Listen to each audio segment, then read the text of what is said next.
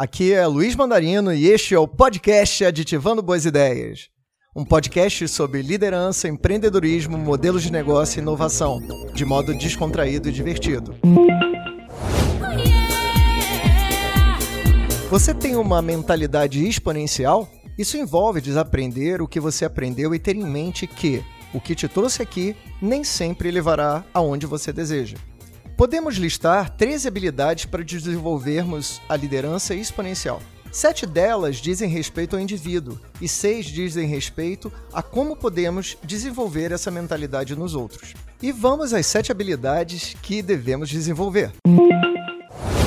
Primeira habilidade: pense em Technicolor. Conserve todos os ângulos de uma situação. Segunda, aprenda a arte de receber feedback. A melhoria em todas as boas decisões vem de receber feedbacks. 3. Expanda seu pensamento. É melhor ter uma caixa de ferramentas completa do que apenas um martelo. 4. Admita seus limites.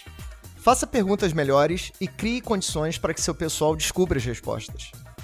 5. Rejeite o falso dilema. Ao tomar uma decisão, pare. Pergunte: existe uma outra maneira? Ou eu posso fazer isso e aquilo? 6. Questione tudo, melhor. Quanto melhor a pergunta que você fizer, maior a chance de encontrar uma resposta satisfatória. E o sétimo, não pressuponha. Alinhe expectativas. Pergunte e otimize o seu tempo e o do outro.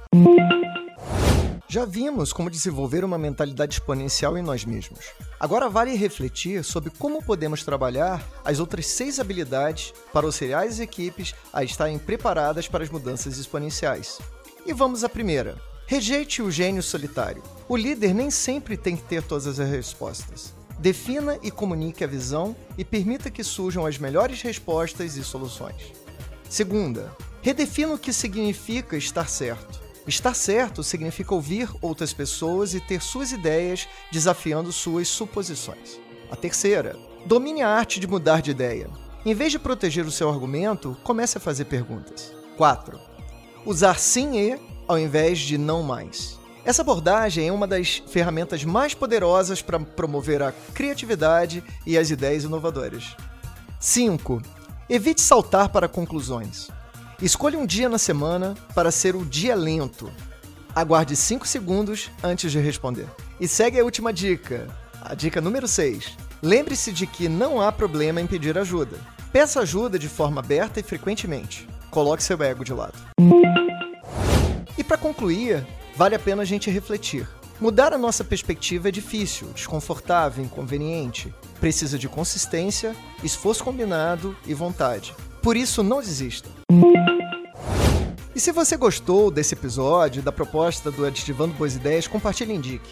E não deixe de interagir, quero saber o que você achou.